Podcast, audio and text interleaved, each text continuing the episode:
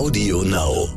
Das wird schon und entspannen Sie sich mal und bauen Sie den Stress ab. Das gibt es alles an gut gemeinten Ratschlägen. Das ist falsch bei der älteren Patientin, weil da ist es tatsächlich so, und dass ich jetzt den Druck zu sehr aufbauen möchte, aber man muss zumindest einmal ehrlich vermitteln, dass die Eizelle jetzt so ist, wie sie ist und dass sie jetzt auch in den nächsten Wochen und Monaten und Jahren nicht mehr besser werden wird. Hallo und herzlich willkommen zu einer neuen Folge von Elterngespräch, dem Podcast-Talk von Eltern für Eltern. Mein Name ist Julia Schmidt-Jorzig.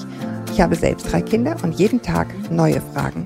Heute an Dr. Annik Horn. Sie ist Fachärztin für Frauenheilkunde mit Schwerpunkt Reproduktionsmedizin und arbeitet in dieser Funktion im Kinderwunschzentrum Altonaer Straße. Außerdem ist sie mit allen Möglichkeiten der Naturheilkunde vertraut. Mit ihr werde ich heute über späte Mutterschaft sprechen. Viele Frauen wissen aus eigener Erfahrung, dass das nicht ganz einfach ist. Warum das so ist und über die Grenzen und Möglichkeiten der Reproduktionsmedizin und Naturheilverfahren werde ich heute mit ihr sprechen. Willkommen, Frau Dr. Horn. Guten Morgen. Guten Morgen. Äh, in jungen Jahren werden Frauen ja vergleichsweise leicht schwanger. Äh, aber ja auch nicht immer gleich, wenn man es bestellt sozusagen äh, oder wenn man es beschlossen hat. Woran liegt das? Wie sind so die Wahrscheinlichkeiten im Laufe der Jahre? Also in jungen Jahren ist es tatsächlich so, wie Sie sagen, da ist es eigentlich etwas, worüber man sich meistens nicht so viel Gedanken macht. Ja. Und wir sagen, auch da sind wir ja super entspannt und sagen, also bevor sie nicht wenigstens ein halbes Jahr probiert hat, braucht gar keiner nachfragen und denn so nach einem Jahr vielleicht. Mhm. Da muss ich tatsächlich sagen, wenn es aber denn so sein sollte, dass ein junges Paar trotz regelmäßigem Verkehr, das ist ja ehrlich gesagt das Erste, wonach wir den schon mal fragen sollten, ja. ähm, auch das ist manchmal in den heutigen Zeiten mit Stress, mit ähm, mhm. äh, nicht gemeinsam am selben Wohnort ähm, leben, mit Wochenendbeziehungen, das sind alles schon mal so Faktoren, die manchmal dieses, diese optimal, optimale Nutzung mhm. des Eisprungs verhindern. Mhm. Und ähm, selbst bei jungen Menschen merke ich immer wieder, dass so die das Grundverständnis ähm, des weiblichen Zyklus ähm, und wie lange so eine Eizelle befruchtungsbereit ist und wann man am besten Verkehr haben sollte und wie man das vielleicht rausfindet. Also selbst diese Dinge sind nicht so ganz selbstverständlich ja. immer. Aber angenommen, ich bin wir sagen, ein ganz schlechtes Beispiel. Ich erzähle Ihnen gleich mal, was ich meine. ähm, ganz, ähm, wenn wir aber denn äh, ungefähr ähm, feststellen können, dass alle diese Dinge beherzigt worden sind, ähm, dann ist es tatsächlich so, wenn ein junges Paar nicht schwanger wird, dann liegt meistens irgendein schwerwiegender Faktor vor. Wissen Sie, dann würde ich schon sagen. Das ist klar, aber es, ich will damit nur, was ich, ja. was ich sagen wollte, ist, es ist nie eine hundertprozentige Wahrscheinlichkeit. Da haben ne? Sie völlig recht. Also es wäre jetzt falsch zu sagen, ähm, und vor allen Dingen ist es sowieso grundsätzlich falsch, mit Schuldgefühlen zu, zu operieren. Also es ja. wäre immer, ich würde nie jetzt einer 38-Jährigen sagen, ja, Menschenskind, warum haben Sie es denn nicht mit 28 probiert? Und dann wäre es ganz schnell gegangen. Das kann man nicht nee, sagen. Nee, nee, da haben Sie nee, völlig das, recht. Genau, nee, das meine ich. Mhm. Ich will, ich will im Gegensatz nur sagen, es ist nie 100% Wahrscheinlichkeit, auch nicht, wenn man jung ist sozusagen, auch ja. wenn alles okay ist, geht es nicht mhm. immer sofort, sobald man sagt, zack. Ne? Mhm. Ähm, und diese Wahrscheinlichkeit, die verändert sich, je älter man wird. Mhm. Und ähm, Jetzt habe ich überlegt, wenn Sie das so ansprechen, mit dem die meisten wissen dann immer noch nicht so ganz genau, lassen Sie uns doch ruhig vielleicht da nochmal hingucken. Also gerade wird, das wird ja noch interessanter dann mit Zyklusschwankungen, auch je älter man wird. Wann sind denn die optimalen Tage? Dann fangen wir jetzt mal ganz bei Adam und Eva an, sozusagen. ja, also ne, wir würden schon immer schauen, ähm, wissen Sie, die einfachste Frage ist ja dann erstmal, wie lange ist der Zyklus? Ne? Und dann, damit meinen wir vom ersten Tag der einen Regel bis zum ersten Tag der nächsten Regel. Mhm. Und da kommen schon große Unterschiede. Und wenn denn eine Patientin zu einem sehr kurzen Zyklus neigt oder zu einem verkürzten Zyklus, das können jetzt, ich sag mal, 25, 26 Tage sein, dann ist es in der Regel so, dass sie von dieser Dauer etwa 12 bis 14 Tage abziehen müssen und dann haben sie den Eisprungtag. Mhm. Ne, das Aber das heißt mal an eins, ich beobachte, wie ist mein Zyklus. Ja. Gut. Ne, das würde ich schon. Man hat ja früher auch sehr stark zur Messung der Basaltemperatur geraten.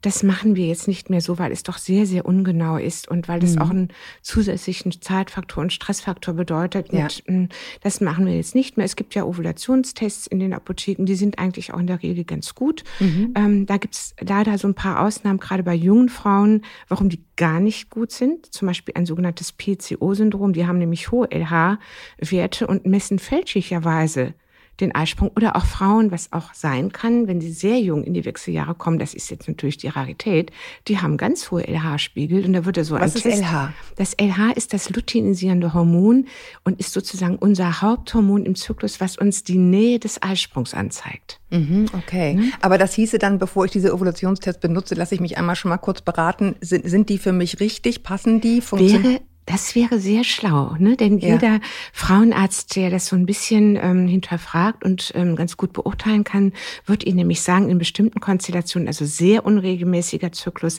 sehr langer Zyklus, PCO-Syndrom, polyzystisches Ovar. Mhm. Ähm, das wären alles so Konstellationen, wo Sie mit dem LH-Test nicht weiterkommen. Okay, das finde ich ja schon mal interessant, weil darauf verlassen sich wahrscheinlich manche schon mal blind. Also wir haben festgehalten, diese Tests können Sinn machen, manchmal auch nicht, aber das mhm. muss man mit dem Frauenarzt besprechen mhm.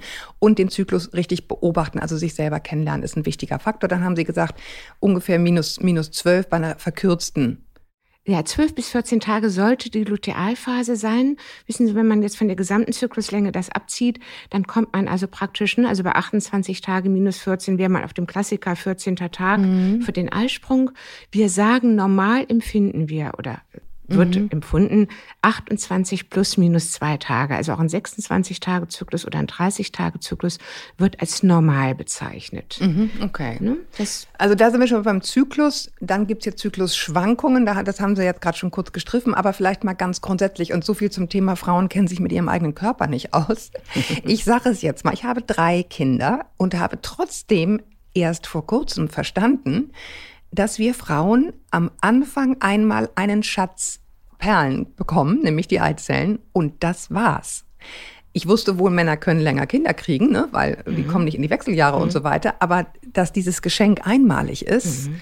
und wir mit dem gut umgehen müssen mhm. von Anbeginn an, mhm. wohingegen die Männer immer mhm. neu produzieren und frische junge Knacker sozusagen kriegen. Mhm. Das war mir ehrlich gesagt in dem Umfang auch nicht klar. Und das ist wahrscheinlich ein Teil des Themas, über das wir heute sprechen. Hm? Das ist leider sogar das Essentielle. Wissen Sie, man mhm. kann schon sagen, es macht über 90 Prozent der Problematik aus, warum eben ältere Frauen, mhm. die Definition ist jetzt immer schwer, wo setzen wir die Grenze an, aber warum ältere Frauen schwerer schwanger werden mhm. und auch eine höhere Fehlgeburt haben, also auch schwerer schwanger bleiben. Ja, weil einfach sozusagen, ne, die sind irgendwann gekommen, diese Eizellen mit, mit Einsätzen der Pubertät oder nee, die sind, worden. die sind tatsächlich schon intrauterin, also mhm. sozusagen ähm, mhm. in den Schoß gelegt worden. Mhm, mhm. Äh, und da war in dem das Falle auch, wirklich passend. Ja, ja. Äh, und da war das auch eine unglaublich hohe Anzahl, also eine Million, zwei Millionen.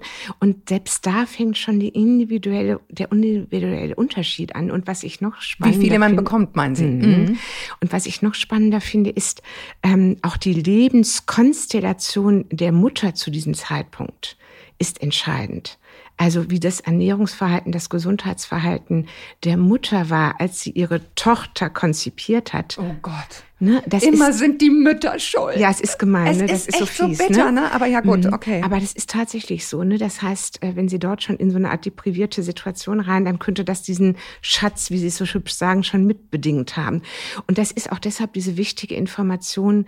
Ähm, was die Patienten oft so schwer auch annehmen können, dass sie an diesem Schatz eben auch den mit 38 oder 40 oder 41 auch nichts mehr retrospektiv groß ändern können. Okay, ich versuche es mal ins Positive zu drehen. Ja. Die jungen Frauen, die uns heute hören, sollten wissen, es macht einen Riesenunterschied, ob ihr raucht ob ihr euch gesund ernährt, ob ihr Alkohol trinkt, ja oder nein. Es ist ein Perlenschatz und wir müssen ihn hegen und pflegen.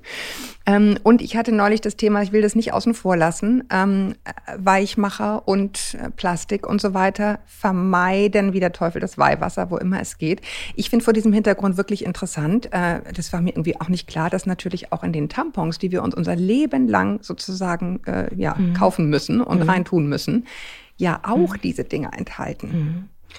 Also es gibt leider, ähm, muss man sagen, tatsächlich die Studienlage immer noch sehr, sehr dünn, mhm. weil das ähm, so schwer beforscht werden kann und weil das halt eben riesige Biasse sind, also zufällige ähm, praktisch Ereignisse, die parallel vorkommen und mhm. die man den versehentlich verknüpft. Daher ist es so ganz schwer. Aber ich würde auch sagen, ähm, Sie sagen das völlig richtig, man muss es ja auch positiv sehen. Denn das, was man überhaupt selbst machen kann, wenn man schon vielleicht an der Anzahl selber nichts mehr drehen kann mit 23 und auch mit ja. 33, ist halt eben eben nett zu sich und seinen Eizellen zu sein oder zu seinem Körper. Ne? Ja. Das bedeutet starke Gewichtsschwankungen, also wesentlich über Body Mass Index 25 nicht hinaus und auch nicht unter 19. Auch das wird natürlich ein also bisschen auch nicht vergessen. Zu, zu schlank, mhm. genau. Also gute, gesunde Ernährung. Ich meine, wir haben jetzt ja heute Thema späte Schwangerschaft, aber mhm. ich meine, uns hören, uns hören ja, was mich unheimlich freut, immer gleich viele Menschen. Das finde ich wirklich faszinierend. Wir haben so unterschiedliche Themen und es wird immer gleich viel gehört.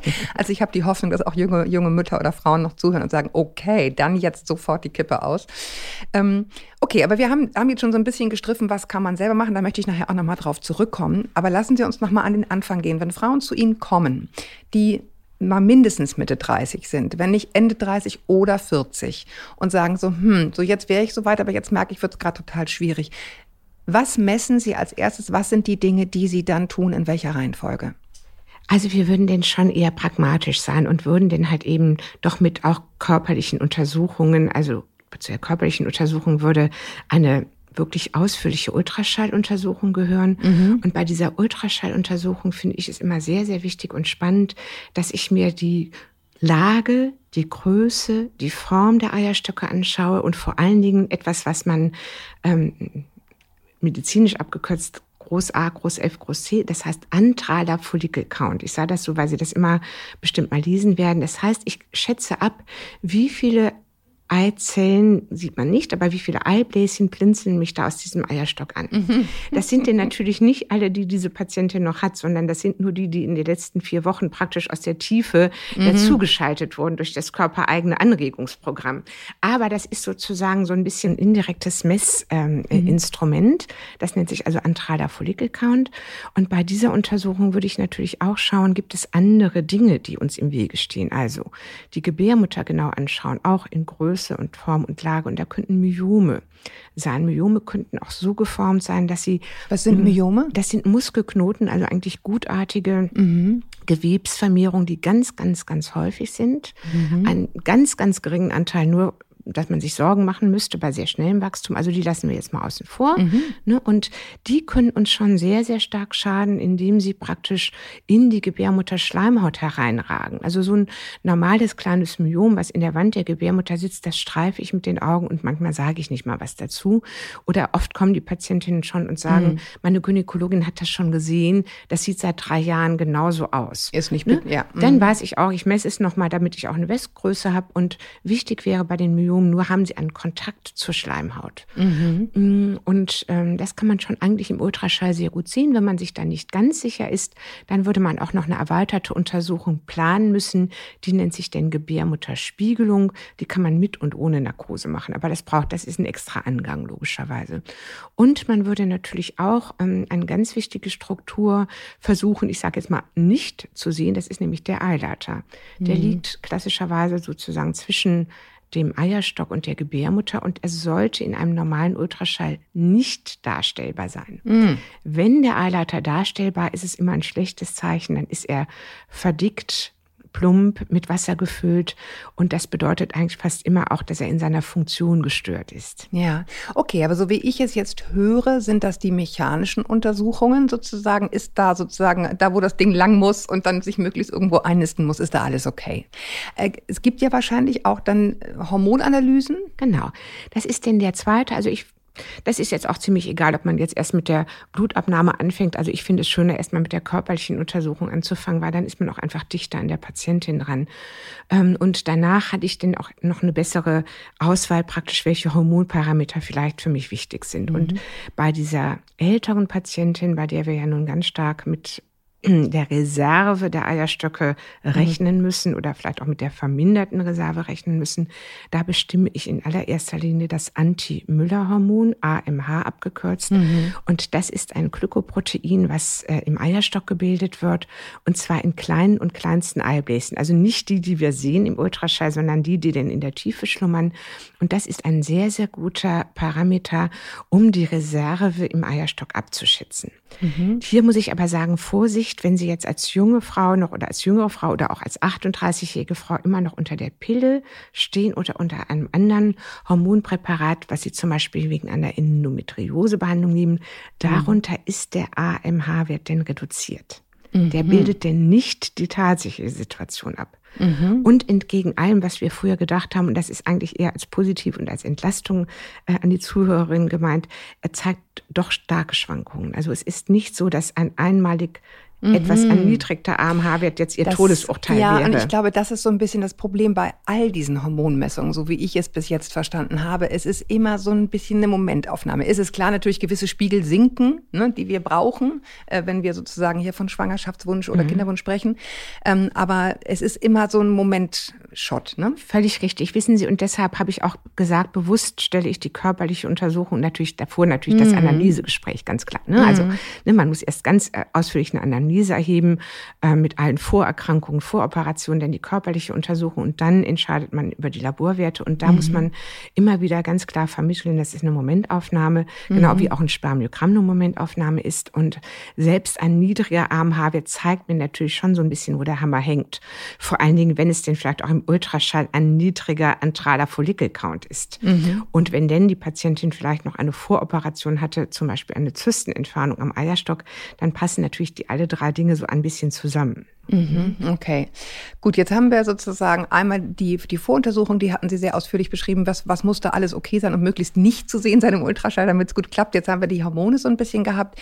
Wenn das jetzt alles so weit okay ist, ähm, dann gibt es ja Verfahren, da kann man ja vom Hölzchen aufs Stöckchen kommen, sozusagen, um schwanger zu werden. Was sind die Stufen? Mhm. Ähm, Sie haben, also was man natürlich ganz klar sagen müsste, wissen, wir haben ja bisher nun sehr viel über die ältere Patientin gesprochen, die schwanger mhm. werden möchte, aber auch diese ältere Patientin hat ja nun einen Ehemann oder auch keinen. Ich meine, es kommen ja zu uns auch Frauen, die als Single-Mom schwanger werden möchten. Mhm. Ähm, aber in der Regel ist es natürlich ganz klar so, bevor wir jetzt weiterführende Diagnostik bei der Frau machen, zum Beispiel die Eileiterüberprüfung, auf die ich gleich noch eingehen werde, müsste der Mann untersucht werden. Und seine Qualität. Also die, also nicht seine Qualität nach ja, dem Motto. So. Ist er überhaupt ein guter Vater? genau. sein, aber das hat manchmal mit den Spermienqualitäten aber nicht so viel das, das wollte ich nämlich, steht hier explizit. Wie häufig kommt denn das vor, dass es in Anführungsstrichen an den Männern liegt? Haben Sie so ein prozentuales ja. Gefühl, sei es nur ein Gefühl? Mhm, ja, also wir, ich arbeite immer sehr gerne mit dem ganz klassischer Darstellung, einem ganz klassischen Tortendiagramm. Und da kann man wirklich sagen, es gibt drei große Kuchenstücke und ein ganz schmales. Und ein großes Kuchenstück ist Hormone, ein großes Kuchenstück ist Eileiter und Gebärmutter und Gebärmutterhals, also ich sag mal die Hardware. und ein großes Kuchenstück sind die Spermien. Mhm. Und dann zehn Prozent, die, die übrig bleiben, das ist Sonstiges, also was wir nicht sofort erkennen. Und das heißt, das sind schon unglaublich. Das sind schon große Faktoren. Okay, ganz, das ganz große ne? Faktoren, ne? die aber ganz stark überlappen natürlich. Verstehen Sie? Naja, und die Frage ist, ist das auch so bei späten Schwangerschaften? Ne? Das ist wahrscheinlich alle, alle Kinderwünsche sozusagen und davon mhm. ist das Tortenstück relativ groß. Die Frage mhm. ist, ist es auch so? Es ist im Prinzip genauso bei den späten Schwangerschaften, aber da gibt es natürlich ein paar Besonderheiten. Also das ist jetzt so ein bisschen fies und ich möchte jetzt auch nicht frauenfeindlich sein, aber es ist tatsächlich so, dass wenn jetzt unsere späte Patientin, ich sage jetzt mal an 40 mhm. und der Ehemann hat ein leicht eingeschränktes Spermiogramm, Mhm. Und diese Patientin hat vielleicht nicht mehr so hohe Östrogenspiegel und dafür auch nicht so gut durchgängigen Muttermund. Dann könnte es sehr gut sein, dass diese leicht eingeschränkten Spermien bei genau dieser Konstellation nicht mehr so gut nach oben kommen. Mhm. Aber bei einer deutlich jüngeren Frau mit besserer Öffnung des Muttermundes und höherem Östrogen es noch schaffen würden. Mhm, das ist ja das, was viele Männer wissen und sich dann eine jüngere suchen. Nein, das, das weiß ein sehr Also deshalb muss man verstehen, nee, ich meinte das jetzt eher als Lanze dafür, ja. dass sie gerade bei der älteren Patientin ist, glaube ich, eine Sache ganz wichtig, dass man ehrlich kommuniziert. Verstehen Sie, ich würde, man sollte nicht mehr mit so Weichmacher-Behauptungen äh, nach mhm. dem Motto, das wird schon oder fahren Sie in Urlaub. Also oder, Weichmacher im Sinne von soft, ne? Ja, nicht, nicht, soft. nicht wirklich nein, nein, BPA, genau, sondern ja. Ne, die, die echten Weichmacher sind ja für, für als den Problem. Aber ich meinte jetzt dieses Vertröstende, wissen Sie, nach dem Motto, was man immer so gerne, was man schon reichlich gehört hat. Also das wird schon und entspannen Sie sich mal und bauen Sie den Stress ab oder ändern Sie den Job. Das gibt es alles an gut gemeinten Ratschlägen. Das ist falsch bei der älteren Patientin, weil da ist es tatsächlich so, dass ich jetzt den Druck zu sehr aufbauen möchte. Aber man muss zumindest einmal ehrlich vermitteln, mhm. dass die Eizelle jetzt so ist, wie sie ist und dass sie jetzt auch in den nächsten Wochen und Monaten und Jahren nicht mehr besser werden wird, sondern das ist denn schon ein langsamer oder manchmal auch sehr deutlicher Abwärtstrend. Und daher würde ich immer sagen, wissen Sie, packen Sie es lieber an und schauen Sie wirklich genau hin, welche Faktoren wir haben. Und deshalb würde ich in der Konstellation sagen, eben weil es ja auch eine Kombination des männlichen mit dem weiblichen hm. Faktor ist, würde ich den Mann wirklich sehr frühzeitig untersuchen. Okay. Ähm, wenn wir jetzt davon sprechen, was ist das nächste, was wir tun? Nachdem alles gemessen und untersucht wurde, dann gibt es ja äh, in vitro was, oh, es gibt wahrscheinlich noch tausend Sachen dazwischen. Mhm. Vielleicht fangen wir mal mit denen an, was davor noch möglich ist. Also bevor man dann gleich sozusagen in die, in die Zehntausende geht und, mhm. und Geld raushauen muss. Was ist, was kann man noch tun? Also ich hatte ja eben das Tortendiagramm gesagt und das gibt ja eigentlich die Antwort schon so ein bisschen. Ne? Also man kann, ne, man sollte also wirklich ganz früh das Spermiogramm und jetzt hätten wir zum Beispiel die Laboruntersuchung und die Ultraschalluntersuchung, die vielleicht beide gesagt haben, also im Ultraschall ist nichts Auffallendes und im Labor ist dieser AMH-Wert alters entsprechend. Mhm. Und die Spermien sind in Ordnung. Dann würde ja das mittlere Tortenstück, nämlich die Durchgängigkeit des Eileiters fehlen. Mhm. Und da kann man schon sagen, wissen Sie, wir können ja nun nicht alles denn auf die Qualität der Eizelle schieben. Vielleicht ist sie ganz gut mit 38 oder vielleicht ist sie mhm. sogar outstanding und nur die Eileiter sind zu. Das heißt, dann müsste die Durchgängigkeit der Eileiter überprüft werden. Mhm, das wäre Schritt eins. So. Das wäre Spermiogramm ist. Also Schritt ja. eins ist Anamnese und Untersuchung der Frau mhm. mit einem Hormon. Schritt zwei würde ich sagen, ist das Spermiogramm. Mhm. Gerne auch parallel mit Schritt eins. Mhm. Und dann wäre tatsächlich die Überprüfung der Eileiter. Mhm damit man weiß, wo man steht und nicht sinnlose Zeit vergeudet, um mhm. das dann irgendwann nach einem halben Jahr festzustellen, die sind doch verschlossen. Mhm. Ne, und da gibt es mehrere Möglichkeiten. Es gibt eine einfache Möglichkeit, das nennt sich in der Regel Hydroperturbation. Da können wir mit Ultraschall, mit so einem kleinen Katheter, den wir einlegen und blocken, können wir den Lauf der Flüssigkeit, die wir denn geben, im Ultraschall beobachten. Damit kann man auch ein bisschen sogar etwas freispülen, wenn es ganz leicht verklebt war mhm. und haben eigentlich einen ganz guten, angenäherten Eindruck, ob die Eileiter offen sind sind oder nicht. Mhm. Und deshalb ist auch die ausführliche Ultraschalluntersuchung, finde ich, ähm, zu Beginn der Behandlung so wichtig, wenn wir nämlich dann den Eindruck haben sollten, dass wir ein Myom haben, was vielleicht auf den Eileiter drückt oder dass ich Verdacht auf eine Endometriose habe, die denn auch in vielerlei Hinsicht die Fertilität kompromittieren könnte oder dass ich vielleicht sogar den Verdacht habe, dass der Eileiter verdickt ist, dann würde ich mit der Patientin andere Schritte besprechen, dann mhm. bräuchte man nicht mehr diese Durchspülung. Dann würde ich entweder besprechen, dass man eine operative Klärung herbeiführen muss. Das wäre die Bauchspiegelung. Mhm. In der Regel, die wird kombiniert mit einer Gebärmutterspiegelung und da könnte man den, die ganzen Befunde praktisch ähm, absichern, könnte sehen, ist der Eileiter wirklich abgeknickt, ist er verdickt, ist er irgendwo festgehängt, mhm. ist er durch eine Endometriose ein bisschen verschlossen. Und bei dieser, Was ist Endometriose? Jetzt muss ich doch mal versprengte Gebärmutterschleimhaut, auch eine gutartige Erkrankung, kann auch nur Frauen betreffen, hat den Altersschwerpunkt leider genau dann, wenn unsere Patientin mhm. noch einen Kinderwunsch hat, also gerne so zwischen 30 und 40 und wird doch sehr oft spät erkannt. Mhm. Und, und bringt starke Schmerzen mit sich. Ne? Das, sind das, das ist die mhm. Erkrankung. Klassisch kennt man sie mit Schmerzen bei der Regel oder Schmerzen beim Verkehr oder auch Schmerzen beim Stuhlgang. Mhm. Ähm, und da sollte man schon sehr stark darauf achten, bei einer Kinderwunschpatientin ähm, ist die Endometriose nicht selten eine Mitursache. Mhm. Okay. Ähm, angenommen, da wäre jetzt alles okay. Was wäre das nächste?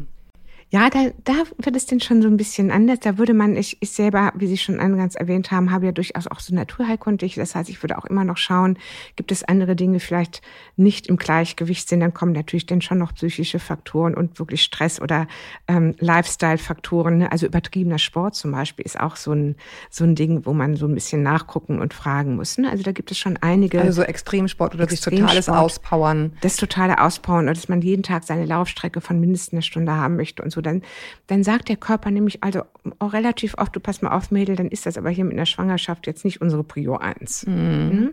Da muss man so ein bisschen schauen. Das ist interessant, weil ich kann mir vorstellen, viele Frauen denken, eher andersrum. Je mehr Sport ich mache, desto fitter halte ich mich und desto mhm. besser. Stimmt ja auch, aber das ist das, das stimmt ist das Maß, auch. Aber ne? da würde ich tatsächlich sagen, da gibt es gut. Sie merken es natürlich hauptsächlich denn daran.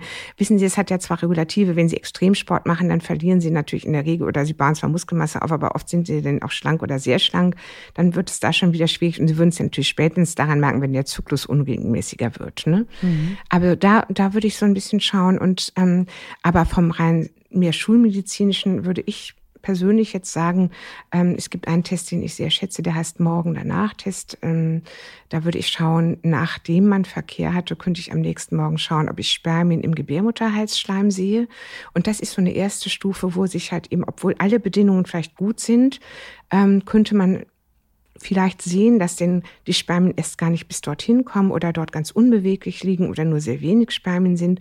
Und dann wäre therapeutisch nämlich ein erster sinnvoller Schritt, eine Insemination und mhm. nicht sofort die IVF. Mhm. Und was ist Insemination? Das ist Samenübertragung. Da würde man den einfach den Spermien den Weg ein bisschen, so ein bisschen erleichtern. Einen kleinen, genau, so einen kleinen Push-up. Ne? Oder mhm. ich kann mal, mm, ich sag manchmal auch so ein Spermien-Tuning letztendlich, ne? Ja. dass die dann so etwas konzentriert werden, aktiviert werden und dann mit einem ganz feinen Katheter in die Gebärmutter.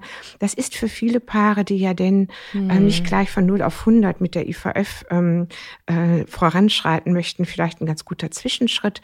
Es gibt, ähm, es gibt eine goldene Regel, also ein Goldstandard äh, in der Beratung mhm. der älteren Patientin mit Kinderwunsch oder auch längerem Kinderwunsch. Man sagt so mehr oder weniger nicht mehr als zwei, maximal drei Inseminationen, bevor man denn doch einen weiteren Schritt okay. überlegen sollte. Wird die von der Kasse übernommen? Ja, es, äh, die Kassenübernahmen sind eigentlich in Deutschland relativ großzügig. Die besagen aber Folgendes. Also äh, bei gesetzlich versicherten Paaren muss das Paar verheiratet sein. Mhm. Und die okay. Frau muss unter ich atme 40, mal ganz tief ein und aus. Ja, ja. Mhm. Und die Frau muss unter 40 sein und der Mann unter 50. Und beide müssen über 25 sein. Wird auch äh, äh Kommt, mhm. kommt manchmal vor. Ne? Okay, aber ich meine, dann sind wir ja schon bei Frauen, die über 40 sind, ist schon mal. Ist schwierig. die Kassenübernahme bei gesetzlich Versicherten ist fast ausgeschlossen. Mhm. Es sei denn, die Frau ist über 40 und der Mann ist privat versichert und ist Verursacher der Kinderlosigkeit. Mhm. Also hat ein ganz mhm. schlechtes Spermiogramm. Und wenn wir denn, da werden wir aber wirklich auf Herz und Nieren, also auch die Repromediziner müssen denn sehr, sehr umfangreiche Atteste erstellen ähm, für die private Krankenkasse des Ehemannes und die wissen mittlerweile sehr genau Bescheid. Die lassen sich die Ultraschallbilder mitschicken von dem antralen Follikel-Count. Oh, die lassen es ist den, ja irgendwie auch die lassen, ne? Es ist ja. ganz furchtbar. Also die stehen da wirklich als Paar mit heruntergelassene Hose. Das kann man und nicht anders im sagen. Im wahrsten Sinne des Wortes. Ja, ne? ja, es ist echt. ja, das ist sehr, sehr, also das ist wirklich zum Teil erniedrigend und demütigend. Man kann das wirklich nicht anders sagen. Ne? Mhm. Muss man und, sich auch gut überlegen, ist man dafür bereit. Wir hören übrigens Flieger und die ganze Zeit auch irgendwelche Hamburger Schiffe. Das machen wir natürlich, weil Corona noch in der Haus ist und wir das Fenster auflassen, obwohl wir aufnehmen. Nur als kleine. Und ähm, da muss man dann tatsächlich so ein bisschen präpariert sein. Wir sind ganz gut präpariert auf diese Anfragen. Es gibt nämlich in Deutschland etwas, das nennt sich DIR, das deutsche IVF-Register.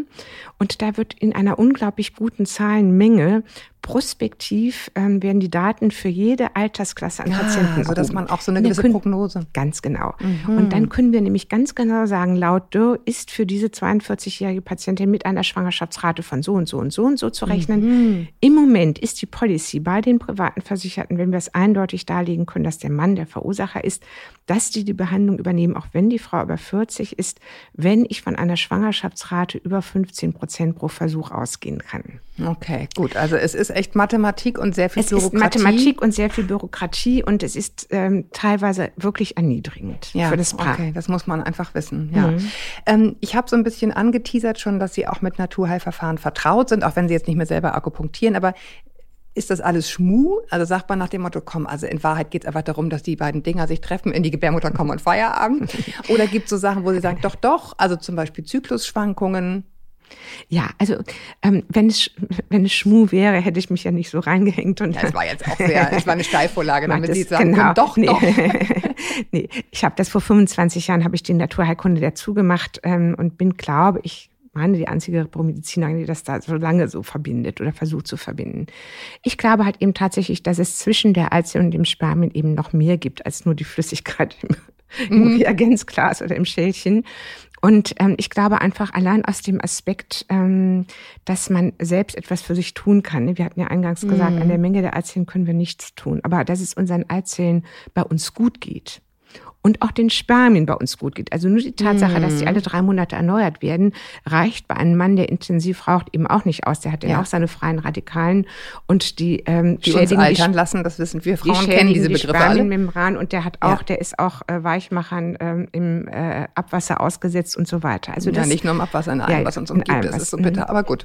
ein anderes Und Feld. Ähm, daher finde ich das schon sehr wichtig, dass man, aber es hat, es hat einfach ein, erstens schon mal diesen Aspekt, dieses sich bewusst machen, dass ich für mich verantwortlich bin, etwas für meinen Körper tun kann. Ich finde das eine sehr positive Motivation, mhm. weil das andere wäre ja so eine, wissen Sie, so, so eine deprimierende Geschichte. Also ich habe jetzt diese Eizellen bekommen und dann gehen die da ohne mein Zutun Ja, okay, weg. aber das ist jetzt ja viel gut, ne? Also ich mhm. habe das Gefühl, ich kann was machen. Aber Sie ja. sagen ja auch, es hat durchaus einen Effekt. Es hat einen Effekt, wobei ähm, ich sagen muss, dass die Mess, ähm, äh, sagen wir mal, die die Studienlage. Naturwissenschaftler mhm. möchten ja immer gerne evidence-based äh, Daten mhm. haben. Und die Studienlage ist relativ dünn. Mhm. Die Studienlage ist sehr breit oder ziemlich breit, äh, wenn es um Tiereizellen geht, weil da können Sie natürlich forschen, wie auch immer Sie wollen. Ne? Es gibt zum mhm. Beispiel, also es gibt wunderbare Studien, die zeigen, dass bestimmte Vitamin B-Zusätze äh, zu den Mäuseerzellen ähm, den Mäuseerzellen gut tun und äh, sie messen das daran, dass wenn sie die Mäus Mäuseerzellen stressen, ähm, dann überleben diese Mäuseerzellen mit viel Vitamin B besser. So. Mhm. Ne? Mhm. Das dürfen sie aus ethischen Gründen nicht mit menschlichen Erzellen machen. Das mhm. heißt, ganz, ganz viele. Aber es gibt sozusagen die These,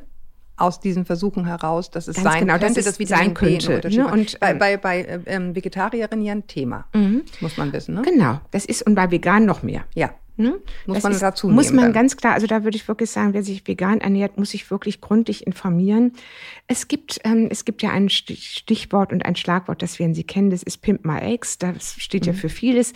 Ähm, man sollte, wenn man, ich finde, das kann man wirklich auch mal googeln, man kann sich da belesen, man sollte natürlich aufpassen, dass man nicht auf zu kommerzielle Seiten kommt. Verstehen Sie, wenn natürlich ja, ja, die Seite denn nur so aufgebaut ist, dass Sie denn praktisch eigentlich Präparate nur Klicks kaufen, ja. Präparate kaufen können. Also achten Sie darauf, dass da gute Informationen sind. Es gibt gute gute Seiten und Sie sehen das daran, dass die sich auch auf Studien berufen. Und bei diesen Studien sieht Aber man. Aber wie, wie pimpe ich denn die Ex? Ja, man könnte, also man könnte schon sagen, also erstmal haben Sie ja gesagt, also kein Leistung, also kein übertriebener Sport. Mhm. Das Gewicht in, in, in guten Grenzen halten. Dann ähm, möglichst nicht rauchen, mhm. möglichst keine anderen Drogen. Beim Alkohol würde man jetzt sagen, ähm, eher etwas weniger, aber nicht, muss nicht ganz mhm. aufhören. Aber Beim, weniger von wenig, ne? Also nicht weniger von statt anderthalb Flaschen ja, und eine genau, halbe, weniger von wenig. Genau. Oh Mann, macht das ganze ähm, Leben aber auch irgendwie Beim Kaffee schalten sich schon so ein bisschen die Geister, aber man sagt auch so wie bei den Schwangeren mit zwei Tassen am Tag oder einem Latte mm. sind sie eigentlich immer noch auf der sicheren Seite. Und dann gibt es eben Coenzym Q, es gibt die erhöhte Folsäure, es gibt den Vitamin B-Komplex, ähm, um jetzt einige Vitamin zu D? Vitamin D auch. Mhm, genau. Okay. Also das ist ja sowieso bei vielen, glaube ich, total unterschätzt. Ne? Dass ja, man das, das Vitamin D ist ja, wissen Sie, man sagt so ein bisschen so von der Steinzeit her hatten wir einen ungefähr viermal so hohen Vitamin D mhm. ähm, ähm Input äh, ähm, und mhm. das, ähm, Jetzt hocken wir das ist Büro. sowieso ein bisschen das Thema, ne, dass unsere Ernährung natürlich nicht mehr so artgerecht abläuft. Naja, einerseits ne? und andererseits. Ne? Mhm. Einerseits so total übertrieben, mhm. alle gesund und vegan mhm. und nur pflanzliche ja. Eiweiße und andererseits aber nur noch hocken und äh, ja. sozusagen drin sein und diese Kombi ja. ist natürlich ein bisschen mhm. unglücklich. Okay, also Ernährung haben wir gesagt, dann hatten wir aber das Thema Zyklusschwankungen schon angefangen. Mhm. Ähm, was gibt es da für Naturmittel oder Kräuter oder was weiß ich? Mhm. Also bei den Zyklusschwankungen ähm, würde ich, ist meine Erfahrung tatsächlich, dass die traditionelle chinesische Medizin, mhm. und da meine ich aber auch jetzt die, die komplette traditionelle chinesische Medizin eigentlich ein sehr, sehr, sehr guter Weg ist. Mhm. Ähm, denn da, aber das würde eben nicht nur die Akupunktur bedeuten, sondern das bedeutet Akupunktur mhm. plus Kräuter, ganz wichtig, und meistens auch plus äh, chinesische Massage oder ähm, noch körperliche andere Anwendungen. Also es sollte schon das Komplette sein. Und mhm. das, daher muss man sich auch wirklich gute Therapeuten suchen. Die gibt es aber in Hamburg. Mhm. Äh, gibt es sie auch bundesweit? Gibt es irgendwie ein Verzeichnis, wo ich eine gewisse Güte herauslesen kann? Ich mache das eigentlich immer über persönliche Empfehlungen. Wissen Sie auch Gut, so jetzt rufen Sie wahrscheinlich 10.000 Leute an, ist Ihnen klar, ne? ja. ja. Ähm, Gut, okay, also äh, das ist jetzt auch, es gibt ja Google, man muss halt recherchieren, aber ja, Sie sagen schon, dieses, dieses ganzheitliche ähm, Akupunktur, ähm, ist es dann auch Akupressur, doof gefragt? Ist es die Art von Massage, die auch, Sie meinen? Ja, ja, wäre auch. Äh, mhm. Moxibustion. Also es wäre schon so, dass man den Menschen, das, das Gute an der Naturheilkunde ist ja, dass sie eben äh, die vor ihnen sitzende Frau sozusagen als Ganzes sehen mhm. oder ne, und nicht jetzt bewusst auf, den, auf die Zyklusstörungen mhm. schauen. Also zum Beispiel in der chinesischen Medizin hat mir mal ein Co-Therapeut gesagt, gibt es zum Beispiel die Endometriose als einzelnes Krankheitsbild gar nicht. Ne? Also die mhm. sehen das so ganz, die definieren das schon so ein bisschen anders. Aber gerade bei den Zyklusstörungen ist es ein unglaubliches Hilfsmittel.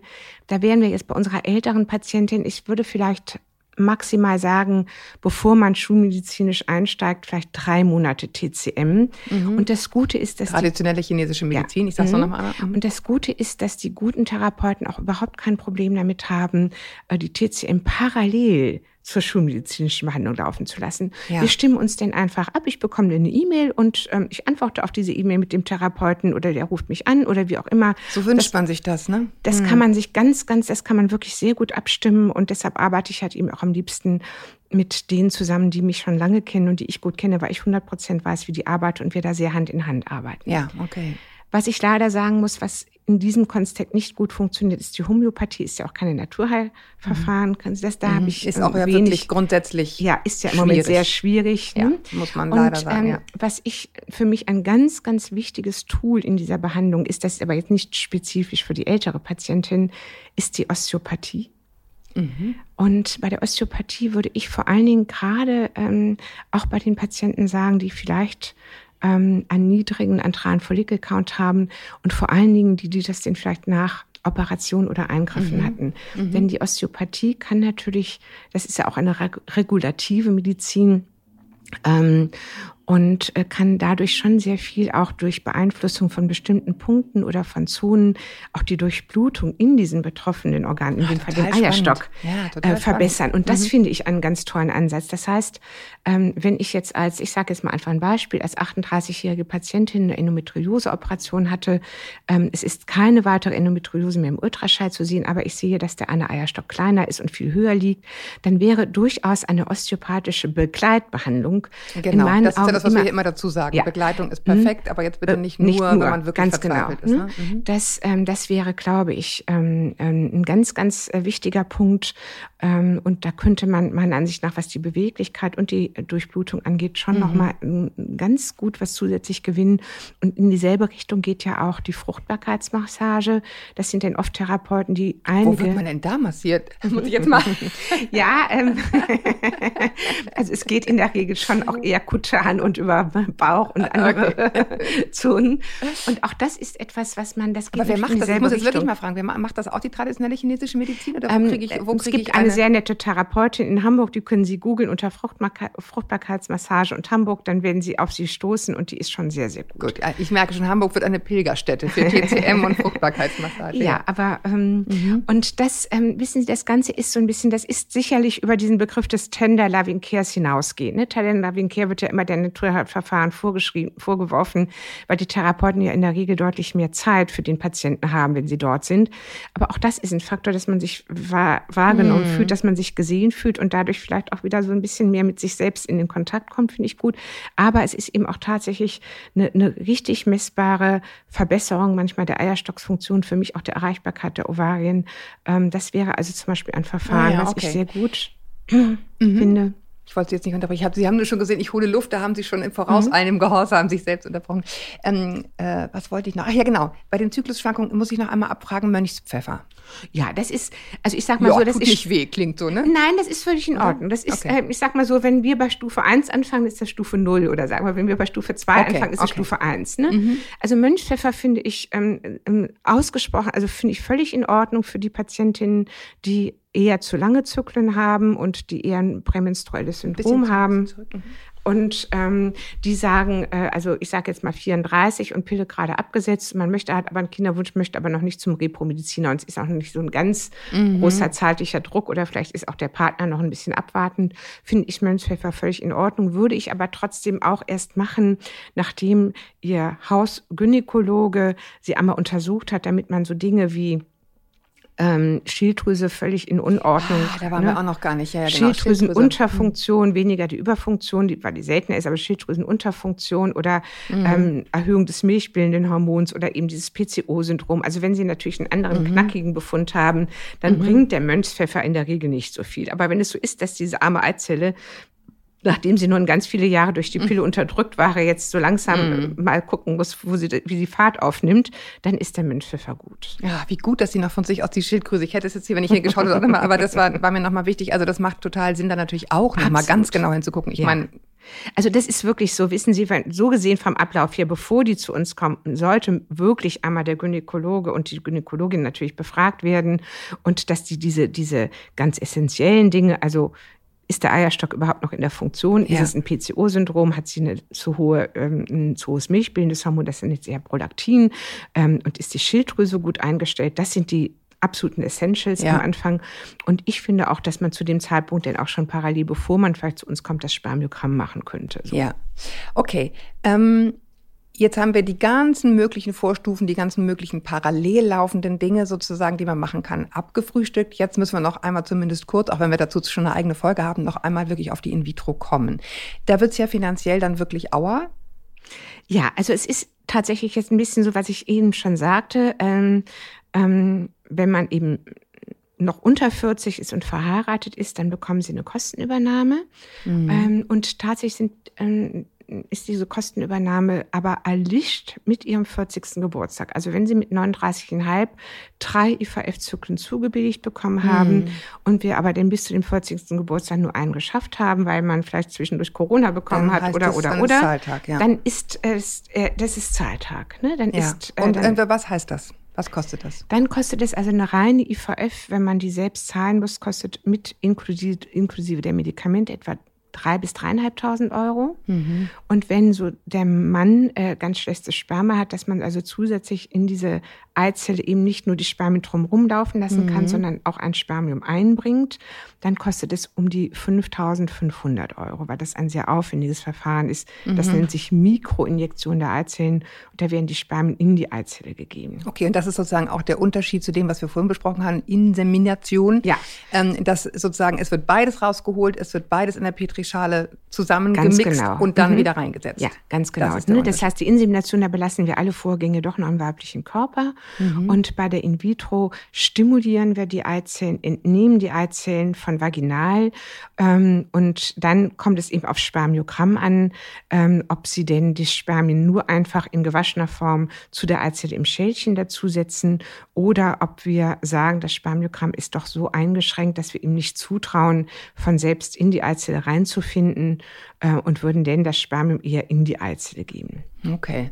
Also ich glaube, jetzt haben wir wirklich einen richtig guten Rundumschlag von, von null. Wir haben ja bei null angefangen, Mönchspfeffer bis sozusagen zu dem, was dann wirklich Geld kostet. Wir wissen beide, das ist für die, für die Frauen vor allen Dingen und natürlich auch für die Männer dann irgendwie mittelbar wirklich auch eine Belastung. Ne? Diese, diese Dinge, die dann kommen, von denen wir jetzt am Ende sprachen, das ist nicht ohne.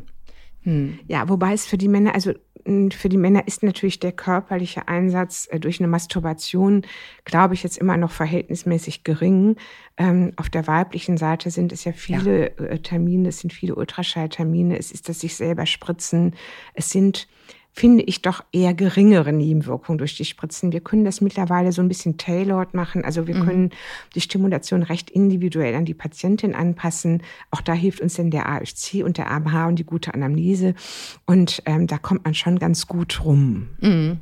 Ja, also ich, ich, ich hoffe, dass äh, sozusagen die, die mit diesem Thema befasst sind, ähm, hier ganz viel rausziehen konnten. Kann man ja auch alles nochmal nachhören und, äh, und sich mit den einzelnen Begriffen irgendwie nochmal vertraut machen. Ich danke Ihnen jedenfalls sehr, Frau Dr. Horn, dass Sie sich die Zeit genommen haben, uns das hier so ausführlich und so fundiert und so äh, mit so einem Rundumschlag irgendwie einmal nochmal nahezubringen, welche Möglichkeiten es gibt und wo eben auch die Grenzen sind und da mhm. einfach auch ganz, ganz ehrlich zu sein mit den Frauen. Danke Ihnen sehr. Ich danke euch da draußen fürs Zuhören. Ich freue mich, wenn ihr uns weiterhin schreibt an podcast.eltern.de mit euren Themenwünschen, mit euren Sorgen, mit euren Fragen, damit wir also immer nah an euch dran sind, was euch bewegt. Und bis wir uns wieder hören, haltet den Kopf über Wasser. Ahoi aus Hamburg und schaltet auch gerne rein in den neuen Podcast Meno an mich. Tschüss. Tschüss.